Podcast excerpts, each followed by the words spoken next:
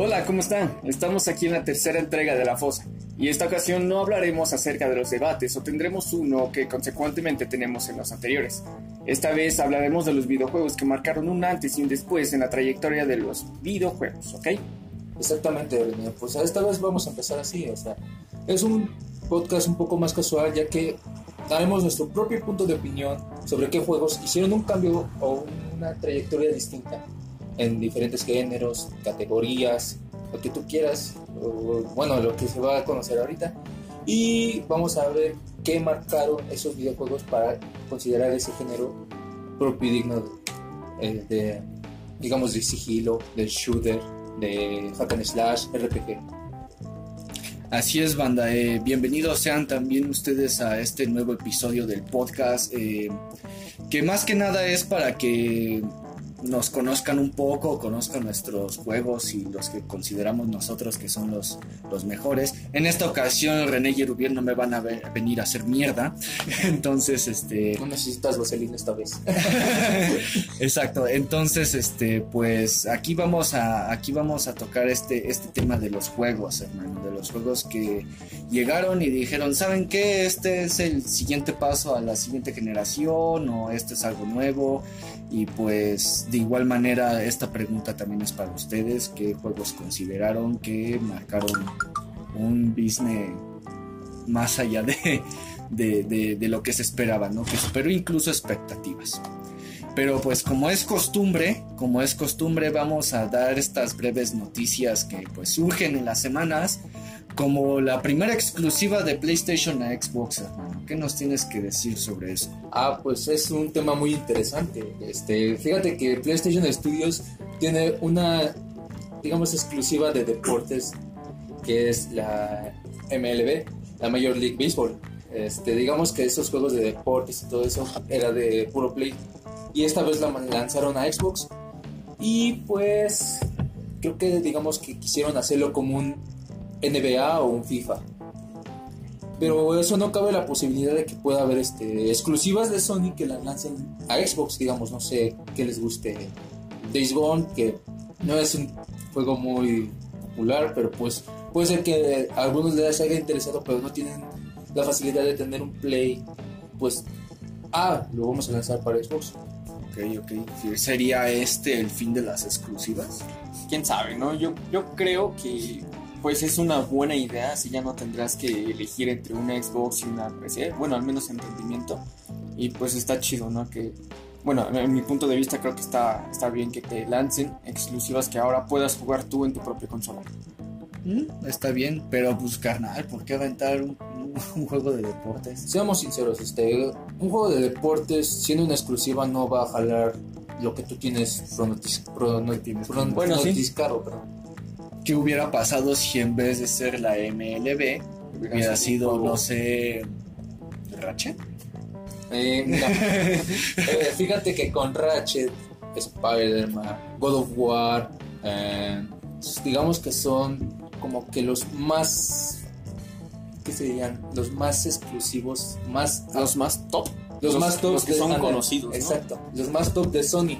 Y no va a ser lo mismo que en Xbox. En Xbox tienen a Halo, tienen a Metal, ¿cómo se dice?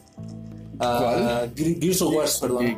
A Forza. No, a Forza. No los van a lanzar para Sony. Mm, porque, digamos, un videojugador va a decir, ah, pues a mí me encanta Halo. Yo crecí con Halo no, no me voy a ir a Sony porque no tiene Halo. Me voy a ir a Xbox y Xbox así lo tiene presente. Ah, con eso lo jalan, gente, ¿no? no entiendo tu punto. Pero pues bueno, bandita, ya saben, eh, la MLB ya está disponible para Xbox, evidentemente. Vaya sorpresa que nos viene a dar. Pero otra cosa que también vino a como que a retumbar acá todos los foros de internet fue el disgusto de los usuarios, güey, por control en PlayStation. Ah, sí. Fue algo, sorpresivo. Bueno, creo que no es sorpresivo, sino que ya lo vimos venir, pero no pensábamos que iba a ser así. Ya que lanzaron a Control en, digamos, en este mes de febrero en la Play Plus, la lanzaron, digamos que no el juego base, sino el Deluxe. El, Complete Edition.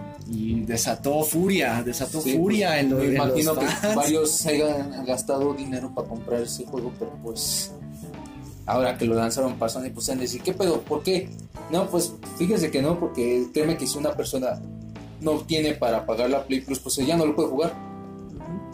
Necesita contratar otra vez la Play Plus para, digamos, renovar la licencia. O sea, si se le pierde, no lo puede jugar así. Y esa es la desventaja, así que no. Y otro tema de la Play Plus es que salió Destruction All Stars. Es el nuevo juego de Play 5 el cual digamos que no tuvo unas reseñas muy favorables, se veía venir. Yo no lo conocía. Ni yo. digamos que es como un Rocket League Oh, ok. Bueno, ahora entiendo por qué no. Ahora entiendo por qué no lo. Y fue, fue raro, ¿no? Porque es una exclusiva de Play 5 que pues no tuvo tanto apogeo. Y digamos que la primera exclusiva que salió así de Play 5 lanzada con Play Plus gratis fue Boxnax. Sí, creo que sí se llamaba es de unas cosas que se comen y sus cuerpos se transforman en esa cosa, digamos una pizza, un hot dog. Oh, y tuvo, digamos que tuvo, interesante. Tuvo buen, buen apogeo ese juego, pero esta vez Destruction All Stars no tuvo ese apogeo que tanto se esperaba. No. Y pues así son las cosas, ¿no? Sí, bueno, al menos pues fans de Control, pues no se enojen, total. ya está y pues suerte para los que tengan esto de PlayStation Plus porque pues van a tener el juego completo, totalmente disponible. Con los DLCs gratis. Eh, estamos yendo un poquito rápido, pero pues ahora vamos con esta filtración que hubo de un remaster ah, de Red Dead Redemption. No, no es filtración, es como rumor.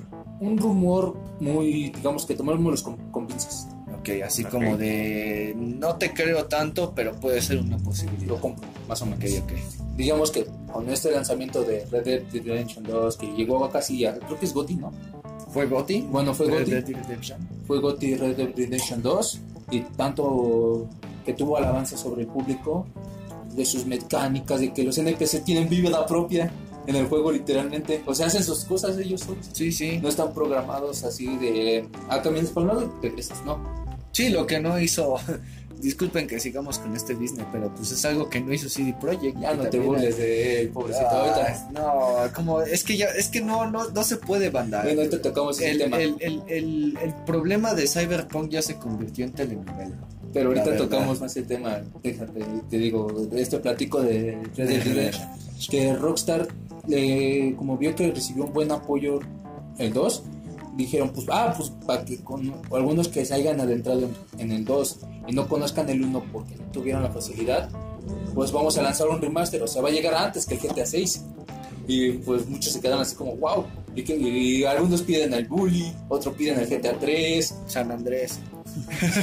bueno, tú San Andrés. Es que San Andrés, Pero bueno, y pues creo que es una noticia muy, muy, digamos, muy al aire, pero como que muy está pegando. Muy vaga, pero como que viniendo de Rockstar, hermano, te puedes esperar cualquier cosa. Fíjate, siendo ¿eh? sinceros, la verdad es que si ellos quieren nada más para callar bocas y lo sacan.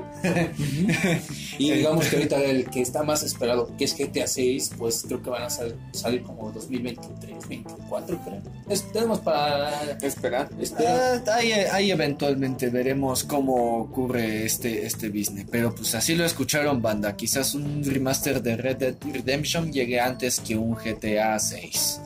Y pues ahora sí vamos con el novelón de CD Projekt que pareciera que este tema se lo sacaron de entre las manos nomás para seguir siendo populares. Y es este ataque que tuvieron los de CD Projekt y se llevaron el código fuente de Cyberpunk. No solo de Cyberpunk, también de, The Witcher, 3. Y otras, digamos, otras IPs que tienen ellos. Y pues para la sorpresa ya está, ya está ya se está vendiendo es que en la Deep Web el código fuente. Es que esos hackers pidieron una, una como que una, un rescate más o menos. Ahora sí que pagaran. Ahora se piden rescates por códigos fuente que por persona. Que pagaran y como CD Projekt se negó que la quiso recuperar así de no, ¿sabes qué? Te voy a demandar y quiero la regreses. Pues creo que los hackers dijeron no. Te voy y pum, lo lanzan no solo en, en foros o en páginas, sino creo que también lo lanzaron, principalmente creo que fue lo que lo lanzaron en Reddit. Fíjate, en Reddit. y luego en Reddit es una, página muy, muy saturada de gente. Sí. y pues con internet las cosas vuelan. Pero pues como siempre le hemos dicho, no es que nos queramos burlar de, de Cyberpunk, ya, ya pasó por mucho, los de CD Projekt han de estar ardiendo en sus oficinas con todo este pedo que, que fíjate, fíjate qué fenómeno ha sido Cyberpunk, ¿no? Que, rápido ha crecido todo esto justo cuando pensamos que ya no que ya no hay este más que hacer por ellos, de repente también, ah, pues vamos a vender el juego en la Deep Web. Sí, ¿por qué no? Stonks. este, y pues ya para ir terminando con esto, ya vamos a empezar ya con el tema principal. Eh, dos anuncios importantes por parte de mis colegas. Uno respecto a Little Nightmares 2, güey, que, que, que, que, vaya, llegó, una bomba, ¿no? Porque, llegó rápido. bueno, fue muy esperado y Por- Bueno, sí, fue esperado, por lo menos aquí en la fosa ya le teníamos ganas a, a- a Little Nightmares 2. Y bueno, yo ya he visto gameplays porque no he tenido la oportunidad de jugarlo y con solo verlo me quedé así de qué pedo. Eh, creo que jugarlo sería otra, otra sensación, otra este, experiencia, pero pues se ve muy prometedor. Hablaré más de ello acerca del bonus que se acerca, entonces pues espérenlo, ¿no? Así, ya saben, banda, va a haber reseña de Little Nightmares 2. eh, quizás no de primera mano, como hubiéramos querido probarlo con nosotros, pero eh, tuvimos la oportunidad de ver gameplays, eh, gracias a los que los hacen. y este, pues esperen una reseña pronto de Little Nightmares 2 y pues todo lo que cumplió a final de cuentas, ¿no? Así es. Exactamente, y bueno, es algo, yo creo que voy a esperar eso también de Little Nightmares. Pero bueno, yo voy a meter mi cucharota aquí, pues ahora para los de PlayStation, pues nuestro, nuestro Lombax favorito, nuestro querido Lombax, eh, regresa con una nueva entrega que tenemos mucho esperando, que es la de Ri- Rip Apart, que esta vez nos va a adentrar en una tipo que sería viaje sobre dimensiones. Y pues, la verdad, esta vez cuando anunciaron los paquetes exclusivos va a venir con dos armaduras para ahora este Ratchet y la otra Lombax que no sé cómo se llama. Pero pues bueno, que fue raro al, al en el trailer una nueva Lombax. Aunque muchos se emocionaron porque dijeron, oh, la nueva Lombax y todo eso. Pero no, ya ha habido muchas mujeres Lombax. Ok. Y pues un bonus también muy a futuro eh, en esa trayectoria va a haber este gameplays de los tres primeros Ratchet Clank. Excelente, así que ya saben, banda, suscríbanse al canal porque ahora sí vamos con todo. ahora sí vamos con todo. Y pues aquí nuestro compañero Erubiel ya va a empezar con sus gameplays. ¿De qué vas a empezar? De Ratchet Clank. De Ratchet and Clank. Este, ahora sí, digamos, ahora sí de primera mano. Eh, sí, de primera mano, esperen ahí un, un- un gameplay en lo que llega este ya otra exclusiva de PlayStation 5 muy esperada también. Y pues bueno, de Ratchet Clank aparte creo que no pues, puede ser la posibilidad de conseguir el, el gameplay, hacerlo de primera mano, conseguir el videojuego y jugarlo, si no pues ahí les, les traeré el análisis también Excelente. de un, de Pues, un. Ya saben, banda, contenido sobra ahorita. contenido sobra ahorita. Eh, también vamos a estar sacando especiales de, de franquicias, de, de videojuegos. Eh, vamos a empezar con esto también, que es hablar un poquito de Silent Hill. Eh, tengo en mente sacar este, este especial de Silent Hill, una franquicia que pues se ha ganado más polémica, pero pues por el tipo de franquicia que llegó a ser en su tiempo. Ah, pues creo que tú tuviste una relación ahorita con un tema muy importante que fue de Medium. Todos pensaban que era un Sí, Hill. sí, eh, con, con esta experiencia de The Medium realmente me sentí muy familiarizado con, con la temática de Silent Hill al ver la ambientación y todo el show. Pero muchos dicen que no es un Silent Eh, no, realmente no, es, a decir verdad, es- se podría considerar un sucesor, un sucesor este, espiritual, si lo quieres decir así, como de mantiene la esencia que caracterizaba a Silent Hill. Pero no vamos a dar más detalles, banda. Esperen un especial pronto de, de, de Silent Hill. Es una franquicia que pues todo el mundo conoce. y pues hasta ahí las noticias, banda. Ahora sí vamos a empezar con el tema, que es esto de, de, de los juegos. Estos juegos que han llegado y, y- y han marcado una, una un punto y aparte, ¿no? Sí. Que han llegado a decir, ¿saben qué? Nosotros somos lo siguiente en, industria de los videojuegos y causaron impacto. Eh, como saben, este es un, un episodio también especial para ustedes, para que nos dejen ahí en los comentarios qué juegos consideran acá los, los más chingones, los más chingones y este y pues nada, vamos a empezar con Sí, esto. pues yo quisiera empezar con alguien muy especial y que muchos tenemos cariño y a la vez como diciendo, ¿qué pasó? Pues empezamos con el marsupial o el Bandicoot, que es Crash Bandicoot obviamente. Eh, llegó, digamos, con la consola de PlayStation 1 que Sony la lanzó porque al ver que no pudo hacer contrato con Nintendo sobre su consola que iban a acercar juntos, pues dijo, ah, pues yo voy a lanzar mi propia consola y ¡pum! lanzan Crash. Y hay un comercial donde llega Crash a decir a Nintendo que ya llegó su peor pesadilla, quién sabe qué. Pero pues sí marcó un, un después Crash Bandicoot de hacer un juego plataformero en 3D, que literalmente te encariñaras con el personaje y dijeras, wow, es mi, es mi videojuego favorito. La verdad sí es mi videojuego favorito. En mí en lo personal porque yo empecé, es mi primer videojuego que Y, toqué. y no solo eso, como que llegó a demostrar de lo que era capaz la Bueno, PlayStation en ese y momento. con puro CD, o sea, fue el- la primera consola que lanzó el CD Ajá. y con cartuchos ahora sí de soplarle. no, ahora nada más metemos el disco y pues listo. Y pues te digo, lo personal yo empecé a, ahora sí que se verá raro, pero empecé a los cuatro años a jugar videojuegos. A los cuatro años, sí, la mayoría empezó entre los cuatro y cinco, cinco años. años. eh, Pues Crash Bandicoot me marcó bastante. Curioso, yo también empecé con Crash, así que pues, Ahí está, compartimos algo. Pues sí, este. Digo, No, y aquí estás hablando con un fan, o sea, estás hablando con un vato que le pides, cuéntame la historia de Crash a detalle y te la dice. Sí, sí, me imagino. Ahí vamos a empezar luego unos gameplays también. Ah, pues yo creo que ah, algo más de plataforma, pero esta vez en 2D, fue el Mario, el, el- el Mario que, que empezó de la NES, güey. porque creo que fue el que dio el impacto, el poder que tenía la NES en ese entonces, y este, de hecho hasta tuvo una remasterización, ¿no? Ah, sí, Sí, sí. tanto que pagan 60 dólares por un juego que y con no, sí tuvo una poca controversia. Digamos que cuando sacaron esa edición de Mario 64 y no me acuerdo que otros Marios eran en Ajá. la Switch a 60 dólares. Ah, Sí, no les dolió. caro, sí, No, sí. no les dolió pagarlos, pero cuando sacaron Crash Bandicoot A ese y- precio, ¿no? El 4. a 40 do- dólares, pues como diciendo, ¿por qué? Y tiene mejores gráficos, pero bueno. Bueno, como seguía diciendo, eh, creo que Mario Bros. es uno de los primeros juegos en darte y brindarte una pequeña historia no tan centrada, pero que mientras el trayecto vayas diciendo, ok, voy bien.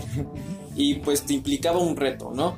Un reto que no solamente era eh, jugar contra la computadora, porque antes pues, tenías como que eras tú contra la computadora.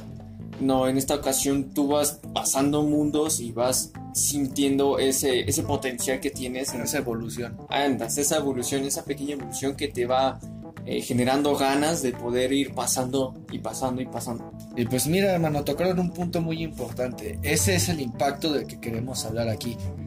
Qué, qué gracioso, güey, que te avienten un juego, güey, a 60 dólares, güey, y todavía haya gente aguerrida que a la que no le duele, a la que no le duele y ten papá, tus 60 dólares. Es ese tipo de impacto, como bien dijo, Mario llegó aquí como que a, a, a marcar muchas cosas que a la fecha hoy se siguen ocupando. Yo creo, yo creo que gracias a Mario todos los personajes de todos los juegos se pueden tomar el lujo de brincar. Eh, de esos caminos subsecuentes que te avanzaban más en la historia. Sí. Esa, ese, ese valor de jugabilidad que tenía porque cada nivel te implicaba cierto nivel de reto. Y no todos los juegos te lo ofrecían.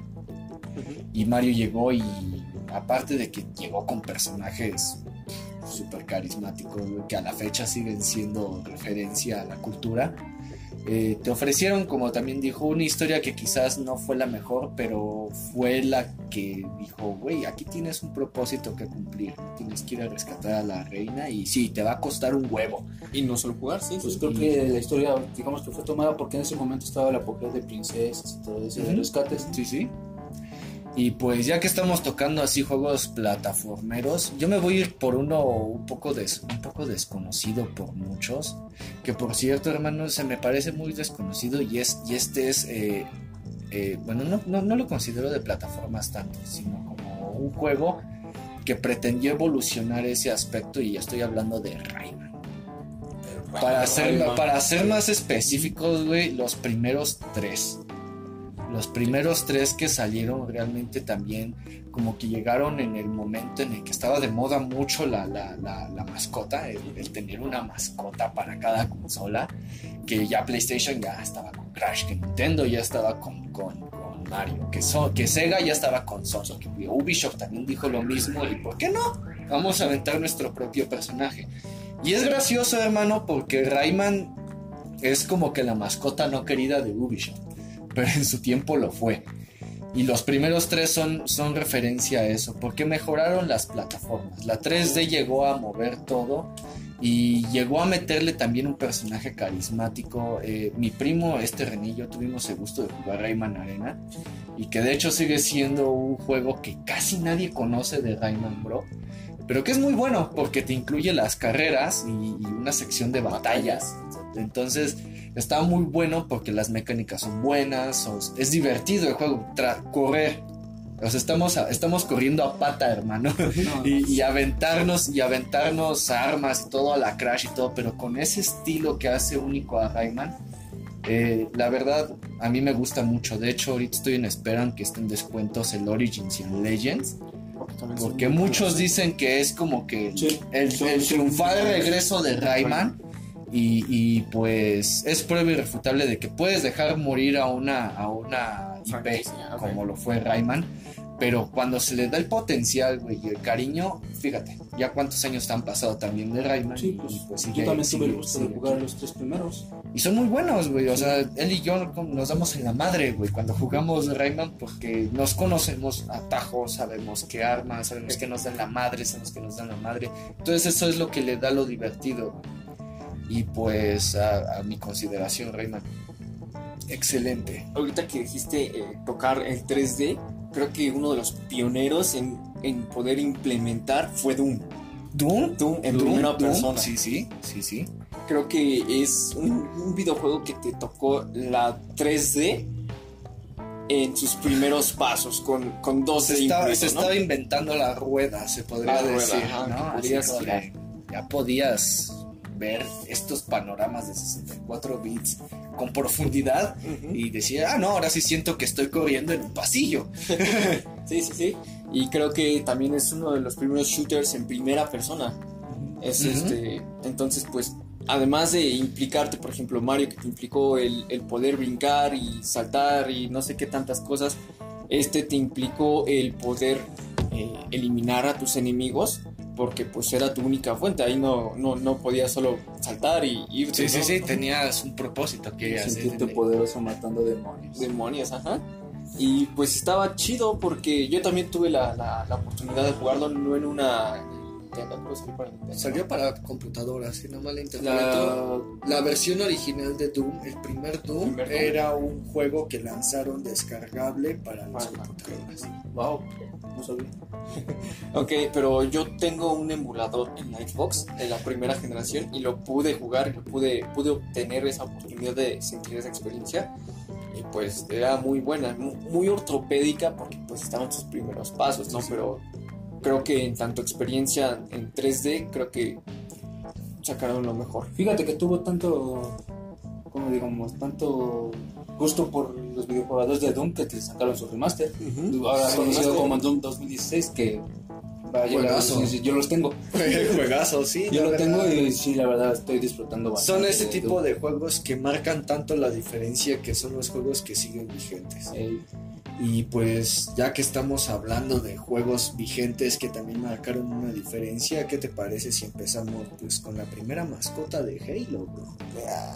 Que fue el, el, el, mara- el- maravilloso y superpoderosísimo Master Chief. Chef. Master Chef. Este. Como dato curioso, banda, Halo tenía pensado salir en, en- en la consola de Apple. Apple tenía pensada una consola y no iba a ser ni un shooter en primera persona, eh, iba a ser en tercera. Íbamos a tener la perspectiva del jefe maestro en tercera persona recorriendo el anillo y, y pues al ver que pues tanto la consola de Apple como ninguna otra les ofrecía esa potencia eh, para, para, que sus 40 desarrolladores, ahora conocidos como Bungie, güey, eh, pudieran sacar. De, de, repente llegó el, el buen Bill Gates, que estaba teniendo su buena idea de sacar una consola y les dijo, X. Les compro este juego, pero quiero que me cambien todo el pedo, que conozcan la arquitectura de mi consola. Y así banda, en 1999 llegó la Xbox, la primera Xbox de Microsoft con Halo como exclusiva. Y Halo fue, digamos, como que, al menos para mí, como que el salto generacional que se estaba opacando en esa época. Crash la estaba Crash y muchos juegos de PlayStation la estaban rifando en su 3D, pero, muchos sabían que todavía tenía potencial este business de la 3D y uno de los pioneros yo creo que en implementar muchas cosas también ahí fue Bungie con Halo.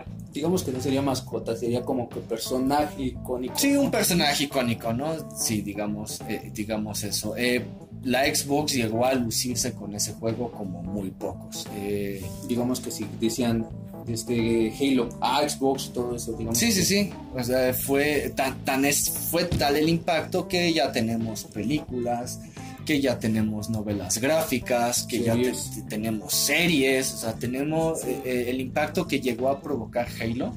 Y creo que este juego evolucionó en juego en línea, ¿no? Fue de los primeros, no fue de los primeros, pero sí fue que lo perfeccionó, porque que ya te lo permitiera el Nintendo 64, específicamente hablando con GoldenEye de James Bond fue el primero en implementar este business del, multijugador.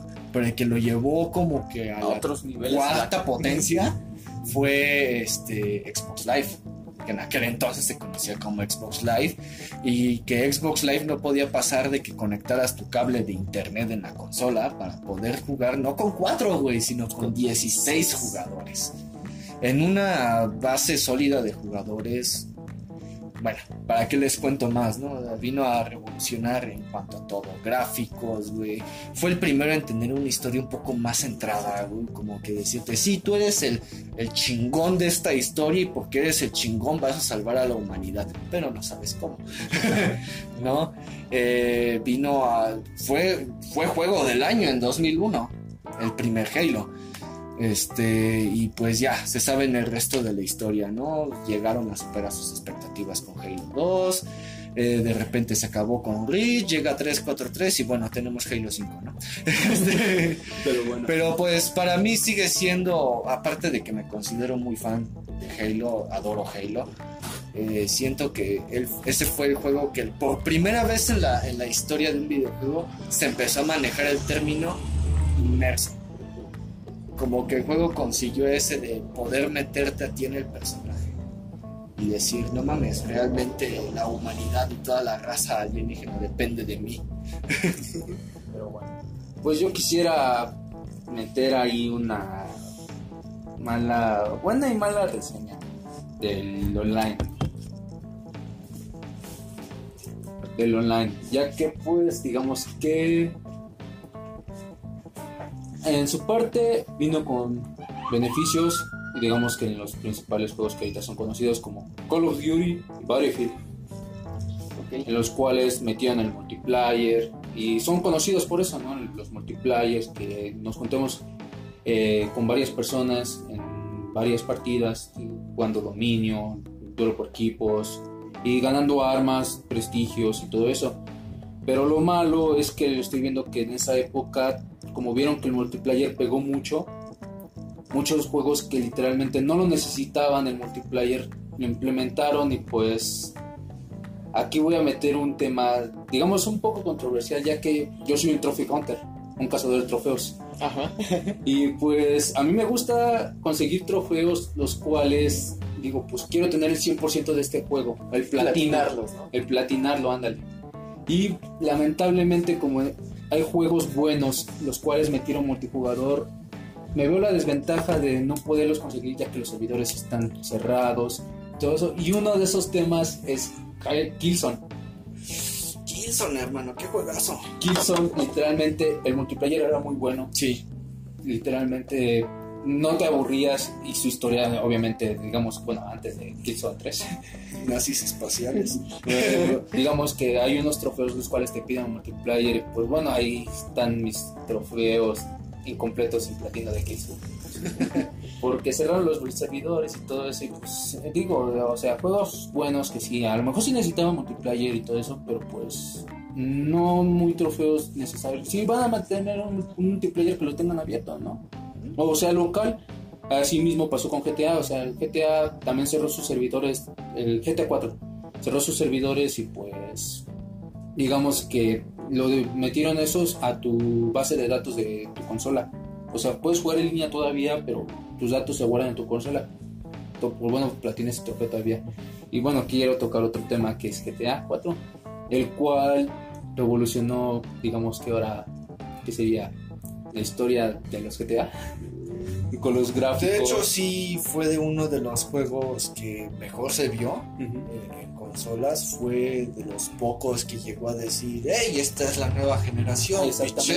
Exactamente. con la entrada de Play 3 y Xbox 360. Ujú. GTA 4 llegó para decir, pues aquí está, ahora sí como tú dices, la nueva generación y disfrútenme conmigo. Rockstar, digamos, que Abran grande. se sacó, se sacó la poderosa y la puso sobre la mesa. Sí, sí, sí. Y GTA 4 es un buen juego, literalmente no es uno de los queridos algunos por los fans, pero para mí es el mejor porque tiene buena historia. Más si lo complementas con los tres, bueno, con los otros dos DLCs, que es The Last on Diamond y la Bahía del Gay Tony. Los cuales, si los ju- juegas los tres, tienen una historia que se conectan, más con unos diamantes y dices, wow, te encariñas con Nicobelli, te encariñas con este Luis y te cariñas con, ¿cómo se llamaba el de Tito Demet? Johnny. Te cariñas con Johnny. Literalmente su historia se junta bastante. Ok, este, pasando a otro tipo de juegos, tal vez estén en contra de mí, tal vez. Eh, Ahora le vamos a echar tierra. creo que un juego que marcó un, un poquito un después sería Minecraft. Porque este juego te implementaba un mundo infinito. Infinito, te lo digo en serio, infinito. Tiene méritos, tiene méritos. No soy fan, pero sí tiene sus méritos. Llegó a mover muchas cosas también aquí en la industria de los juegos Minecraft. Y de hecho también te implementaba el modo online, eh, que en ese entonces, pues desde que se empezó, pues empezó a dar el online y te lo implementaba bien. Era un juego que te... No te ofrecía una historia que digas, no mames, no. Pero era un, ok, tienes que construir, bueno, más bien crear tus armas para poder derrotar un dragón que está causando males en, en tu mundo, pues El Dragon. ¿no? Sí, sí, Sí ya. lo logré. no, la verdad sí lo logré derrotar creo que eso es un gustazo. Sí, sí. Y pues creo que Minecraft te puede, eh, a muchos, y me incluyo, eh, puede explotar la creatividad del jugador. Sabes, no solo en, eh, no, no solo te puedes enfocar en hacer la historia, sino puedes hacer lo que tú quieras en cuanto pues, cubitos. Eh, en cuanto a cubitos se refiere. y pues creo que es un juego que pudo explotar la creatividad. Eh, no te voy a decir que se basa totalmente en el online, pero si lo quieres jugar online, pues eh, igualmente se disfruta. Y pues creo que es un juego muy revolucionario. Sí, sí, Sí, sí. tanto así que creo que hubo una vez en la cual lo metieron en terapias Minecraft a para niños, los cuales entraban niños, ah, creo que con terapeutas y todo eso, y les ponían Minecraft y explotaban su creatividad. Creo que era- hubo rumores, no sé, no acuerdo Sí, de hecho a mí me pareció llegar una noticia cuando Minecraft estaba en En su punto más alto que se estaba ocupando para, para personas especialmente autistas Ah, sí. Que, que tienen este que tienen este déficit y que con Minecraft no solamente encuentran el poder calmarse de este de, de, pues de lo que padecen no sino como que encontrar ese medio de güey yo pienso esto y tengo todo este pinche mundo para para explotarlo no para que la gente entienda qué es lo que pasa en mi cabeza le doy el mérito a Minecraft. Creo que ahí es donde vemos que las personas que dicen que los videojuegos son malos son esas personas que le tienen miedo a lo desconocido. exacto, sí. Sí, sí, sí. Y ya que estamos hablando de, ya que estamos hablando de desconocidos, eh, aquí vamos a tener punto a favor porque pues voy a hablar de Limbo, hermano. Limbo, o sea, sin duda alguna recuerdo por allá por 2009, 2010 cuando le dije a, René, güey, no el pinche juegazo que es Limbo, ¿no? Ni yo lo había jugado, pero yo ya decía que era un pinche juegazo. Y lo fue porque fue exclusiva para 360, eh, lo que antes se conocía como Xbox Arcade, Xbox Live Arcade. Y vaya, yo en ese momento estaba como que dije, no, pues es que ahora los juegos ya los hacen muy complicados, ¿no? Como que ahora tiene muchas mecánicas que tienes que hacer y que todo y que la inmersión y todo. Y de repente Limbo llegó y dijo, solamente necesitas dos botones y una palanca para divertirte.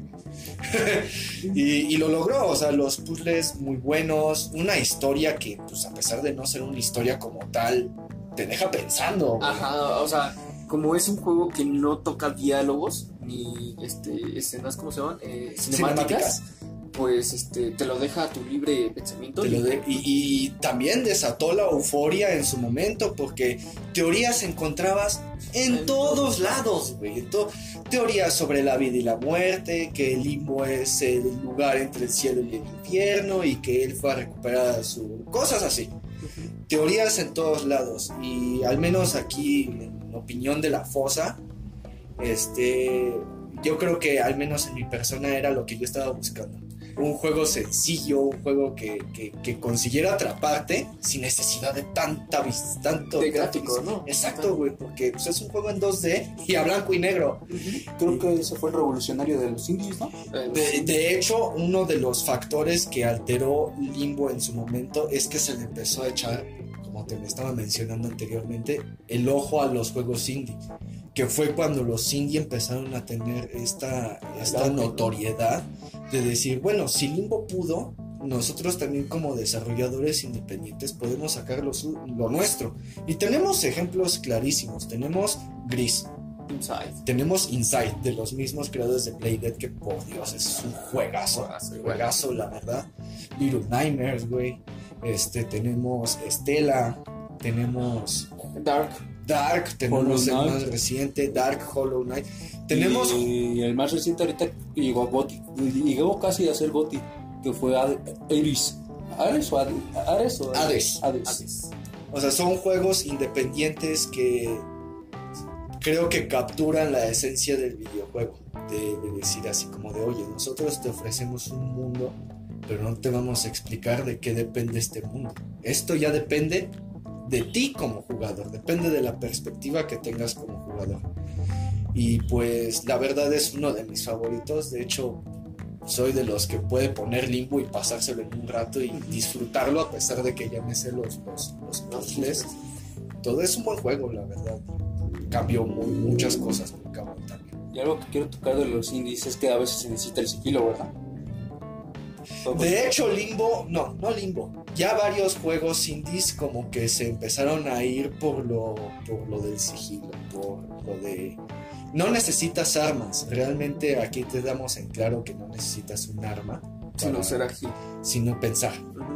Todo depende de lo que pasa en tu mente, todo depende de cómo lo soluciones. Y acabas de tocar un punto importante. Porque quiero meter a un juego ahí muy importante, el cual es de Dios Kojima, que es Metal Gear. El señor doctor, profesor, licenciado, director, actor, Hideo Kojima. No, pues es que ese güey es todo, cabrón. Pero bueno, a mí lo personal, ahorita que estaba jugando los Metal Gear, literalmente me atrapó la historia. Me encantó bastante, lo cual es, digamos que yo empecé con el Metal Gear de la MSX. Uh. Sí, verga, güey. No, se fue a los orígenes. Como me compré Metal Gear The Legacy Collection, pues empecé con ese, ¿no? Digamos que el primero que lanzaron. Sí, sí. Y pues yo me iba así como si nada, pero cuando vi que te veían y todo eso, dije, ¿qué pedo? No, pues estuvo cabrón. Lo logré terminar. Metal Gear 2 Snake, Solid Snake lo terminé también. Y empecé con Metal Gear Tactical Special Operations, el 1 que salió para la PlayStation 1 obviamente, pues digamos que me encariñó la forma en cual tienes que ser muy sigiloso y hay veces en las que tienes que ser combatiente contra enemigos, pero hay veces en las que tienes que ser muy sigilo. Bastante. De hecho, la mayor parte de- del juego se centra en eso. ¿no? Sí. Empezó como un simulador de, de sigilo.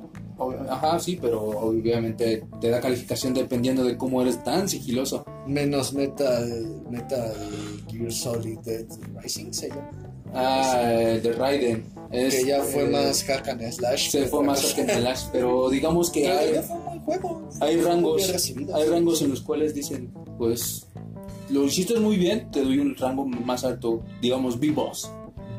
Pero si lo hiciste así de, ya chingue su madre, pinche kilo, ahí te voy por la otra vez, Rainbow. Ahí Cerote. te voy. no, pues no, pero la verdad, o sea, Metal Gear me encantó bastante. Ahorita que esto, te digo, estado jugando y ahorita voy a empezar con el Peace Walker y luego el 4. No sé qué me espere, pero también me hizo llorar su historia, digamos que con la muerte de Boss. No, y, y fuera de todo eso, puso a Hideo Kojima como la, el creador que es ahora. Sí.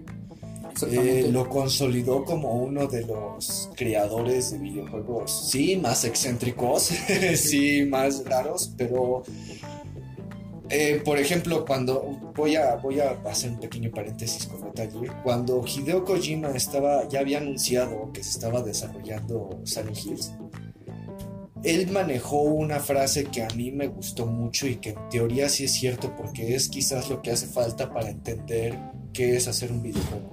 Dice que él es una persona súper miedosa, que le da miedo cualquier cosa que pretenda asustarlo. Y él dijo solamente, un juego de terror solamente puede ser creado por el que conoce el miedo. Y tiene razón, porque qué mejor manera de decir, oye, ¿qué sientes tú al ver esta criatura? Por así decirlo, entre comillas, y tú espantarte. Yo creo que es una, una experiencia que alguien que se asusta interpreta de una manera diferente a quien no le asusta. Y pues que Hideo Kojima haya puesto eso como base para hacer Silent Hill, dices, güey, ese güey se puede sacar las cosas más terroríficas, pero pues lo canceló. Gracias, Konami. Gracias por usar a Silent Hill como mecánica en tus pinches juegos de casino. Lamentablemente creo que sí. Konami, creo que después de la serie de Kojima, Metal Gear también cayó muy bajo. Ya se olvidaron de sus IPs que tienen. Ni tanto, porque según hace poco, creo que el 5 recibió actualizaciones, bro. ¿Metal Gear 5? Sí, ¿El Phantom Pain? sí. No. Sí, sí, sí, llegó la noticia de que, de que después de tantos años eh, Metal Gear Solid recibió actualizaciones. Ah, no, no, no. no Entonces, pues volvemos a lo mismo, es una franquicia tan reconocida que yo creo que los mismos de Konami dicen, no los podemos dejar morir, Sí, ¿no? Es que, a huevo. digamos que, ahora sí, no, digamos que fue Kojima el que marcó un antes y un después en el sigilo y quiso marcar un antes y un después en el terror, pero pues no pudo. No, no se le dio la oportunidad. Ya, a ver. Ok, hablando de otro género, eh, bueno, en esta ocasión no voy a hablar de un juego en específico, sino un género. Ok. Que hay tanto como lados buenos y como lados malos. Yo me considero un neutro. Y es el Battle Royale en los juegos. Siento que está siendo muy explotado y que no lo sé. Por ejemplo, este juego que acaba de salir, bueno, que vuelve a ser relanzado, que es Scott Pilgrim. Scott Pilgrim implementa el Battle Royale, pero ¿en qué? No me lo sé. Exacto, sí, sí, acabas de tocar un, un género importante, sí, ¿por qué? El- creo que el pionero fue Easy, ¿no? No, a ciencia cierta, al menos yo no te puedo decir cuál, ¿Cuál fue el que empezó con esta temática Battle Royale, güey. Pero Bueno, el que le dio más apogeo fue PUBG. PUBG. sí, sí, fue el que llegó y dijo esto es Battle Royale en su máximo esplendor. ¿Hubo pioneros? Por supuesto que sí. Incluso hasta me atrevería a decir que hasta Halo está involucrado. Creo que no, creo que lo tomaron de un anime. de un anime. Sí, o una película japonesa en la cual juntaban a varios estudiantes, los lanzaron en la isla y para matarse y que sobrevivieran. No, no me acuerdo la, el tema, pero Si bueno. ustedes comunidad saben en qué momento el Battle Royale empezó a tener el auge que tiene ahorita, déjenlo en los comentarios, como esto es opinión de nosotros y sí, podemos tocar juegos en los que ustedes ni siquiera conocen o, o sí conocen pero nunca tuvieron la oportunidad. Y pues, si ustedes saben, si ustedes saben, este, que, que en qué momento se dio esto, pues la- los comentarios están ahí ah, disponibles. Y te, digo, me encuentro en un punto neutro porque por una parte me gusta como que competir con otras personas que no sean tan limitadas, así como que son muy poquitos y que tienes, tienes algún pequeño, una pequeña posibilidad de que ganes. Eh, creo que es un- un modo de juego que te permite poder jugar con otras personas que tienen aún mayor capacidad este, en cuanto a shooters, porque también hay otros Battle Royale que no son shooters, ¿no? Sí, sí. Pero más habilidad. Y creo que ese es un punto bueno, pero el punto malo es que lo están explotando bastante. Entonces, pues, no lo sé. Yo creo que es un buen modo de juego, pero hay que bajarle, ¿no? Estoy de acuerdo contigo, hermano. Eh, yo creo que, bueno, de, de una vez se los digo, yo no soy fan de los multijugador de absolutamente ningún juego. Y pueden decir lo que sea, ¿no? Que me da miedo que un vato más experimentado que yo me dé la madre o que no sé jugar en línea. No, para nada de eso, porque lo he intentado y tengo testigos. Pero este... Pero tienes razón. eh, juegos como Battlefront, de Star Wars, eh, como Fortnite, incluso como el que hace poco me mostraste de, de- de Call of Duty, El el Warzone, eh, son juegos que han implementado esto de Battle Royale como mecánica principal. Y yo no tengo nada en contra de eso, ¿no? O sea, si a ti te gusta darle y machetearle al, al Fortnite, güey, carajo, los videojuegos son libres, ¿no? Pero sí siento que como que se están pasando un poquito de la mano y se están olvidando un poquito de lo que antes era también un videojuego, güey. Y Los quieren, jugadores en solo. Sí, y, y- y ¿sabes con qué quiero empezar? Con, con- con qué quiero dar esta comparación, hermano? Con Fahrenheit. Nadie lo conoce, güey. Es, es- es una mamada, güey, que Quantic Dream, güey, siendo Quantic Dream lo que es ahorita esta desarrolladora, güey, ignora incluso ellos por sí solos Fahrenheit. Fahrenheit, güey, eh, no voy a decir que cuenta con la mejor historia, güey. Tú ya la, bueno, tú, tú Eru bien no la conoces, pero él sí ya más o menos la ubica, Fahrenheit, del señor doctor eh, David Cage. David de Trola, como se le conoce para la banda. Yo nada más Este- conozco este Detroit. que llegó como llegó siendo incluso publicado por Atari por allá por 2004, güey, Fahrenheit. Y sacaron dos versiones. En 2004 sacaron Indigo Prophecy, güey, que es la misma historia pero censurando las escenas sexuales interactivas que tú puedes tener. y, y Fahrenheit, que ya te incluía este, pues, prácticamente todo el juego completo. Fahrenheit, güey, eh, se ha convertido en un juego de culto ahorita, al menos entre los fans que lo conocen, porque vino a implementar algo que ya se llevaba intentando llevar lejos desde sus orígenes y no se pudo, y es esto de, las de los juegos realmente interactivos, que realmente tienen una consecuencia. O estamos hablando más rápido de las novelas interactivas. ¿Sale? Eh, tenemos juegos como. Tenemos juegos de rol, güey, que te permiten tomar decisiones y todo, pero no tenían esta, este impacto, güey. No tenían este impacto de, de decir, bueno, yo tomé la decisión de hacer pendejadas y pues sí, me fue mal, pero pues hasta ahí. Como Telltale. Ándale, ándale. Pero la diferencia con, con, con Fahrenheit y con sus juegos consecuentes, que si, que si saben quién es Quantic Dream, Heavy Rain, Beyond Two Souls y su más reciente juego, Detroit Become Human. Han logrado, güey, formar parte de esta parte de yo sí busco una experiencia que me deje satisfecho. Y es una experiencia, güey, Fahrenheit, es neta, güey, es- tiene una de las pinches historias, güey, más putas fumadas de la historia, güey. Empieza con un asesinato bien casual, güey, en un restaurante, güey, y ya te terminas metiendo con profecías mayas, güey, y el control de los robots. O sea, es una de las historias más pinches fumadas de la historia y que así como lo estoy diciendo, nadie le hay el pinche sentido, güey. Y no lo tiene. Pero en el pinche juego encaja como no tienes una puta idea. En el juego encaja chingón. Y las decisiones, güey, que tomas en este juego realmente sí repercuten. El simple y sencillo hecho de tomarte unas pastillas, güey, que dicen no tomar con alcohol y a ti se te va el pedo, güey, te tomas, tu personaje se muere y ahí se acabó. Y entonces cuando llegó Fahrenheit, güey, sí, no fue un juego muy bien recibido, güey. De hecho fue el clavo en el ataúd, el último clavo en el ataúd de Atari, güey, porque ya fue de las últimas cosas que Atari llegó a hacer con el nombre Atari. Y pues sepultó se ha convertido en un juego de culto justamente porque Quantic Dream sacó Detroit Become Human y lo puso otra vez en el, ojo de los espectadores. Y sí, güey, Fahrenheit es una mamada, güey. Su historia no tiene sentido, güey. Sus mecánicas son muy primitivas, güey. Realmente este juego tiene más huecos argumentales que la Liga de la Justicia.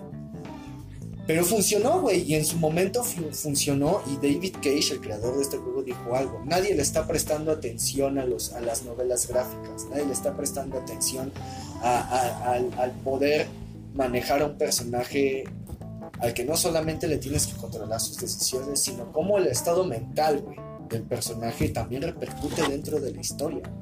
Las decisiones no son las mismas. Eh, este juego te dura de 7 a 8 horas así jugándolo chingón, güey. Y hay un final, güey, que te toma, que te toma solamente 3 horas. Y aquí este juego lo revolucionó, güey, porque vuelvo a lo mismo. Él se fijó en el factor experiencia de un solo jugador. Tú como jugador, ¿cómo percibes esta historia desde tu perspectiva? Porque ahí están las decisiones. Lo hemos visto en Detroit, güey. Las decisiones cambian absolutamente todo. Tanto así, güey, que tú como jugador hasta te quedas, puta madre, güey, hubiera elegido la otra pinche opción mejor, güey. Y vale, verga, ves las decisiones, güey, ves lo que resulta tu pendejez o tu inteligencia y dices, ¿qué hubiera pasado, güey? ¿Qué hubiera pasado, güey, si hubiera elegido otra cosa? Y es donde entra quizás la genialidad de David Cage, que siendo sinceros ya se quedó atrás en su forma de contar una historia, güey. Pero, pero este, cumplió, güey. En su momento también yo creo que fue casi recién Evil 4. Puso en la mesa, güey, las mecánicas que Telltale Games, que incluso juegos como Skyrim, güey, que incluso juegos como Mass Effect, güey, llevaron a su, a su, a su historia. Y funciona, güey. Mass Effect no es Mass Effect sin esa opción de tomar decisiones. A mi punto de vista, juegazo, güey. Y ya, ya, que tocaste un tema, bueno, en este juego es un para una sola persona, ¿no?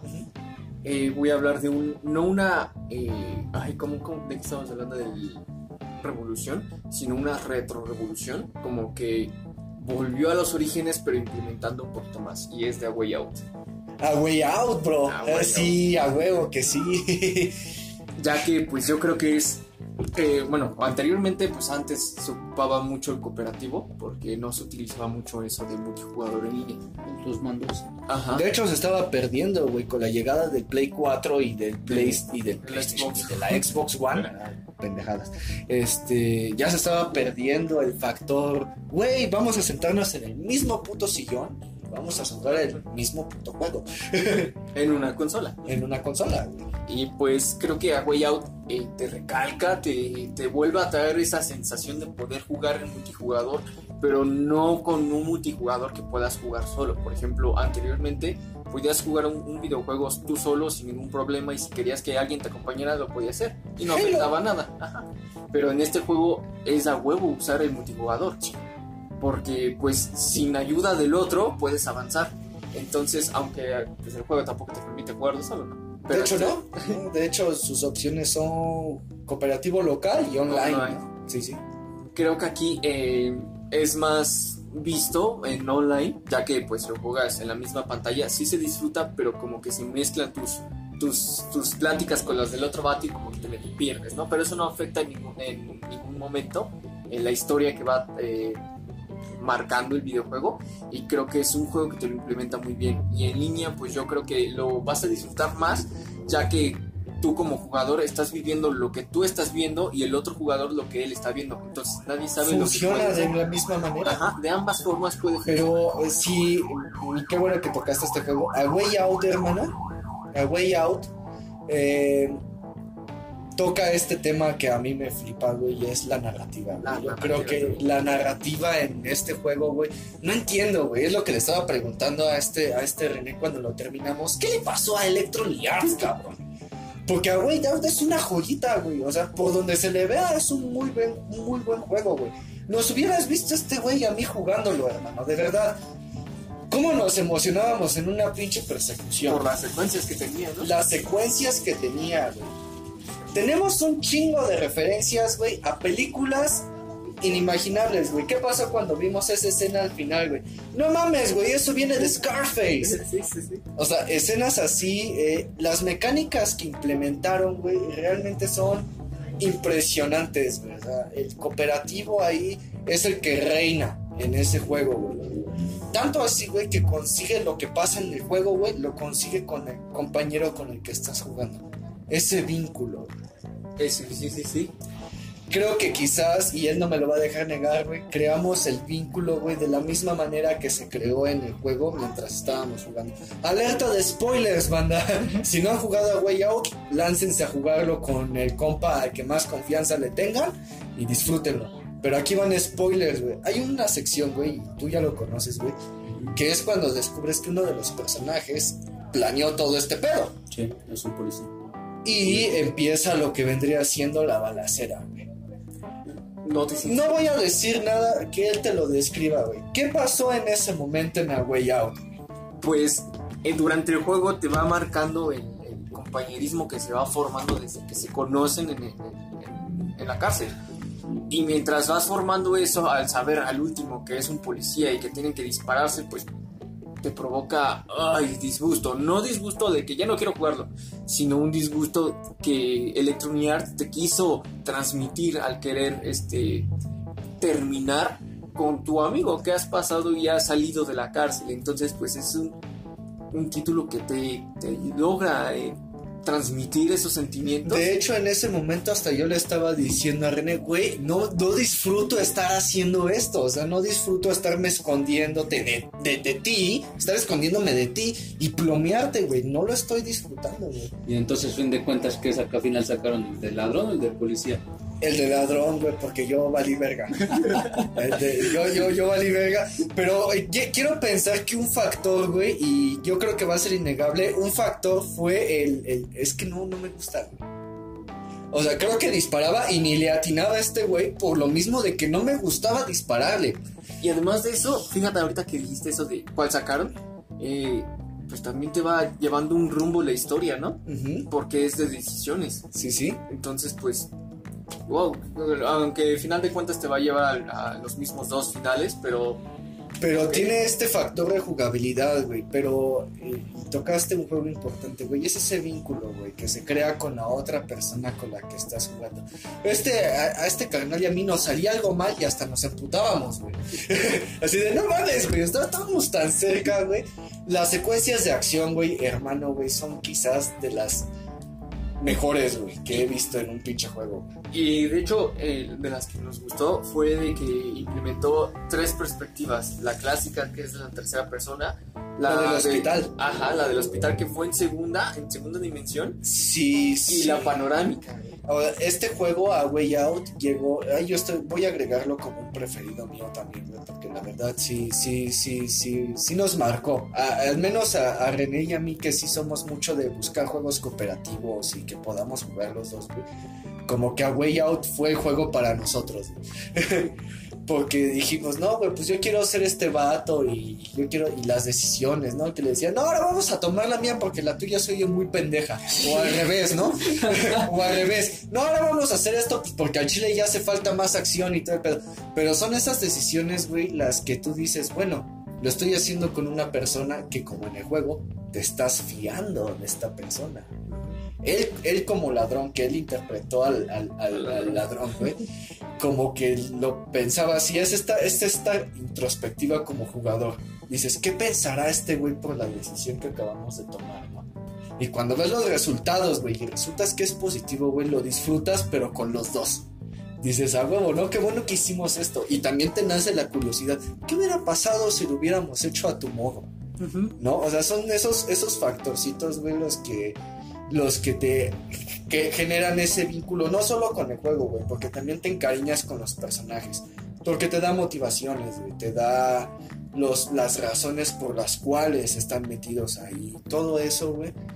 Y, y maestra, la verdad, sin duda alguna, EA, no sé qué demonios, vuelvo a lo mismo, no sé qué demonios le pasó a Electronic Arts, porque realmente Way Out fue un casi ese factor de esperanza. De decir, somos EA y estamos de regreso, carnal. ¿No? Yo quiero meter aquí mi cucharota y es que se metieron mucho también en los multi. Y con las transacciones. ¿De A Way Out? No. Ah, EA. ah, EA. Estás hablando de EA. Si no mames, A Way Out no, me No. ofreció nunca compras. No, EA.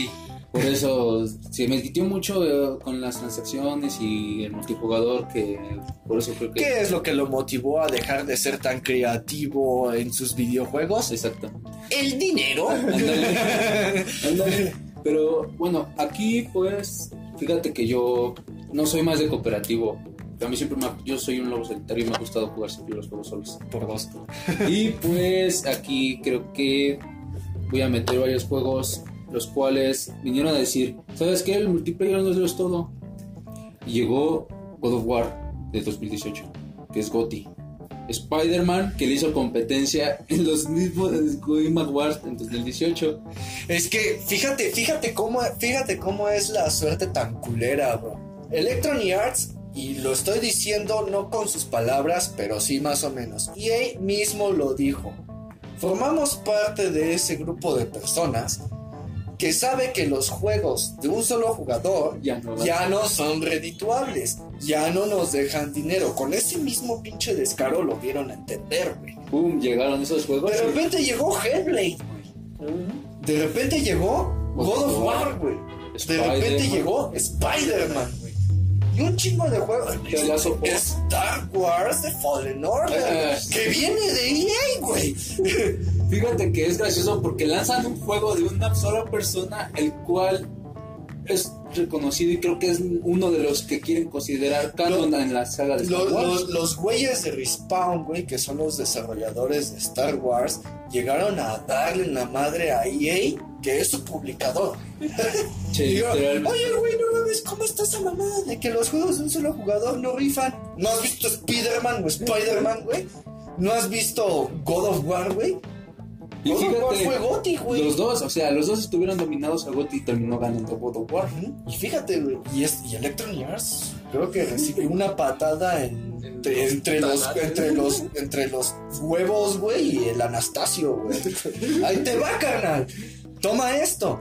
Y lo más, lo más, creo que lo más, digamos, más curioso de Fallen Order es que agarraron al director de God of War 3 Sí. y para que hiciera Fallen Order. O sea, cuando yo lo vi, creo que sus mecánicas. Sí, Tú ya sí, jugaste yo God of War probé, 3 yo y probé Fallen Order, ¿no? 3 y Fallen Order, güey, y realmente es familiarizarse muy, muy a gusto, güey, muy a gusto, güey, porque lo sientes, güey. Y ¿sabes qué es lo mejor de todo, güey? La esencia Star Wars, güey. Ahí está, ahí está. El poder de la fuerza. Sí, o sea, está muy, está muy chido, pero pues tampoco le vamos Creo a echar que entonces- a, a- a Electronic Arts. Ah, digamos que entonces eh, Electronic Arts quiso, digamos, como ahorita muchos están diciendo que los videojuegos solo son la forma digital, que físico ya va a valer. Va a valer. Yo digo No que creo. no. Porque hay muchos coleccionistas que prefieren tener Ujú. el físico, El físico. la cajita. De decir, mira, güey, yo tengo este título, ¿no? Así de a huevo. Sí, Sí, sí, sí. pues si tienes el digital, pues sí, yo lo tengo aquí, pero pero mira el mío tiene el disco, tiene su uh, Tengo el arte conceptual aquí, El físico, ¿no? Y tú lo tienes la digital. caja, y la caja tiene cobertura inversa. ¿no? Digo, méritos, ¿no? Méritos aparte, güey. Yo creo que estaría chido tratar un tema sobre el futuro de los videojuegos digitales o en físico. Estaría chido manejar este, ese, ese, ese tema. Pero pues es cierto, güey. Yo creo que algo que tienen que aprender o algo que se ha ido aprendiendo dentro de la industria de los videojuegos es apreciar el producto por lo que es. ¿No? O sea, tú dices, bueno, es un juego, güey, y, ya el vínculo que tú quieras crear con ese juego, güey, ya es muy tu vínculo, güey. Yo creo que ese es el factor de que géneros como el Battle Royale se están olvidando. Ya no creas un vínculo como, como Crash, güey. ¿O a poco a ti te va a latir el vato güerito que te avientan en Fortnite solo porque es de Fortnite? Obviamente, Mario Bros. tiene sus méritos para ser Mario Bros. güey. Un plomero. Kratos, güey, tiene sus motivos para ser Kratos, güey. Un- El Masterchef, güey, tiene mestizo. méritos para ser Masterchef. Un güey. soldado. Sí, güey, o sea, eh, eso es lo que, eso es lo, con lo que yo choco por lo menos en los juegos multijugador, güey, que no te forman ese vínculo con el personaje, que juegos como God of War, que juegos como Hellblade, que juegos incluso como Detroit, güey, crean en el personaje. ¿Con los tres? Sí, güey, porque ahí te avientan tres personajes y con los tres te preocupas, güey. Sí. Detroit, güey. Y lo malo que para platinarlo tienes que matar a uno de los dos. Fíjate qué gracioso. O a uno de los tres o a los dos. O sea, Tienes que dejar uno.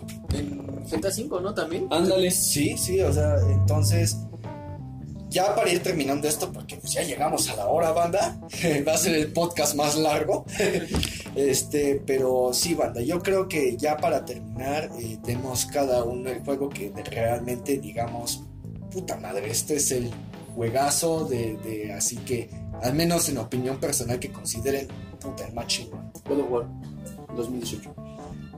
Y ahí lo dejo. En el 2018. El nuevo. Ok, sí, el 4. Pues yo es que estoy muy indeciso. Yo la verdad sí tengo muchos juegos que la verdad yo considero joyitas, güey, que yo considero joyitas. Y ni siquiera tanto porque hayan revolucionado algo, sino porque mantienen lo que hizo la evolución al pie de la letra. Yo voy a dejar un empate, bro, y lo voy a dejar entre Halo y toda la franquicia de Quantic Dream. O sea, todo lo que Quantic Dream ha hecho, desde Fahrenheit hasta Detroit, güey, yo siento que a pesar de que han perdido eh, esa esencia o ese interés en las personas, lo intentan. Lo intentan y ahí siguen, güey. O sea, no por algo tenemos planeados otros 10 juegos de Halo, güey. Y no por eso tenemos planeados más títulos de Quantic Dream, güey. Porque siguen estando dentro de un grupo de personas, güey, que entienden por qué hacen este tipo de cosas. Por qué no salen, entre comillas, de su zona de confort. Ok. Lo voy a dejar así. Halo y pues prácticamente toda la trayectoria de Quantic Dream. Ok, yo también iría con Halo, porque pues es como tú dices, ¿no? Tiene, tiene de dónde, de dónde poder ir sacando con su contenido, ¿no? Pero, eh, ok, eh, esperemos que en esta entrega que se viene no, no se vayan No por lo pierdan. Es, es que sigue siendo Les el el- terror, güey. Les metí el rumor de que. Hay rumores de que están creando otra parte. Y muchos especulan que es Halo Wars 3. Yo no tendría problemas con Pero Halo Wars bueno, 3, no, güey. no hay porque problemas, pero pues que terminen primero el Infinite. Ajá. Es lo que te estoy diciendo, no, apenas pueden con uno y ya se están rifando otro pinche juego, no, o sea, también bájenle a su pedo. Pero, pero pues, Bueno, decisiones aparte, ¿no? de- pues bueno. ¿No? Ya sé, bueno, pues hasta aquí vamos a dejar el podcast, banda. Este, ya, lo saben, todos. este, ya conocen aquí los juegos que, pues, al menos aquí en la fosa consideramos acá como, puff, los, los más chingones. Pero, pues, a final de cuentas, la última palabra, pues, la tienen ustedes, ¿no? Dejen en los comentarios, en Facebook, qué juego a ustedes les, les, les marcó. Les marcó un punto y aparte, o los sorprendió, o Lo que los, sea, no hay o problema. lo que Se- sea. Se vale Free Fire también. Si, si ustedes dicen, al Chile Free Fire vino a mejorar los, los juegos de dispositivos móviles, pues, adelante, güey. O sea, Fue chido. excelente, ¿no? O sea, opinión. aquí los gustos Se respeta. aquí los gustos se respetan y pues ahí tienen los, lo- los, comentarios para dejarlo. Eh, pues sin más banda, ya se la saben, este, síganos en los podcasts, en el podcast al menos en Spotify, eh, esperen reseña pronto de, de, de. Little Nightmares 2, esperen especiales, eh, el gameplay de, de Ratchet Clan de- del buen amigo Elubiel, suscríbanse a nuestro canal en YouTube, este, y pues ya. Eh, cuídense mucho, banda. eh, nos estamos viendo en la próxima con Little Nightmares 2. Nos Bye. vemos. Hasta luego. Bye.